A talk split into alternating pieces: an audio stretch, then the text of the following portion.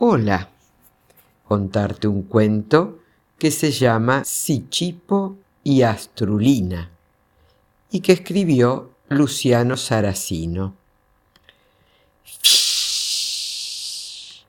¡Ahí llega! Sichipo y está feliz de bajar por fin a estirar un poco las piernas. ¿Sospechará el viajero de las estrellas que alguien lo observa? Vaya, ¿será esta una historia?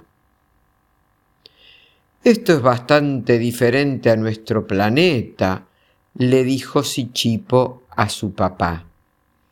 Pero si todavía no construimos nuestro hogar, respondió su papá, vas a ver lo genial que va a quedar los papás de Sichipo hicieron una casa muy parecida a las de su planeta, aunque sumando las cosas del nuevo lugar. Pero Sichipo igual se sentía triste. Oh, ¿será esta una historia de llorar? Extraño a mis amigos, mamá, se lamentó Sichipo. Y su mamá que siempre tenía consejos para dar, le respondió, ¿Por qué no salimos a caminar? Creo que es un momento que a nuestros nuevos vecinos. Fue así como Sichipo conoció los árboles de su nuevo planeta, los autos de su nuevo planeta. Y alguien muy distinto a todos aquellos que vivían en su viejo planeta. ¿Cómo te llamas? Sichipo. ¿Y vos? Astrulina. ¿Por qué estás triste, Sichipo?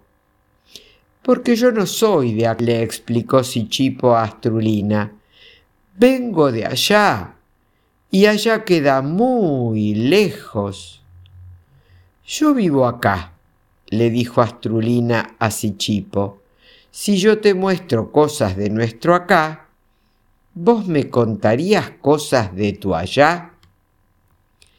Y Sichipo le contó a Astrulina sobre las manzanas cuadradas, las nubes que se pueden comer y los atardeceres verdes que todo le encantaban en su planeta.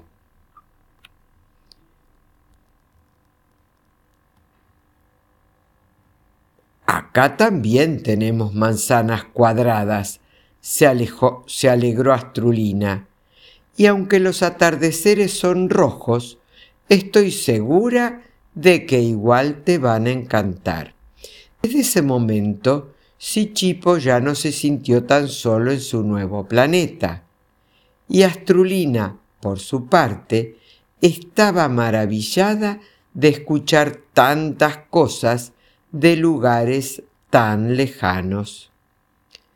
Fue esta la historia de dos amigos que comprendieron que, así de diferentes como parecen, son iguales en las cosas más importantes.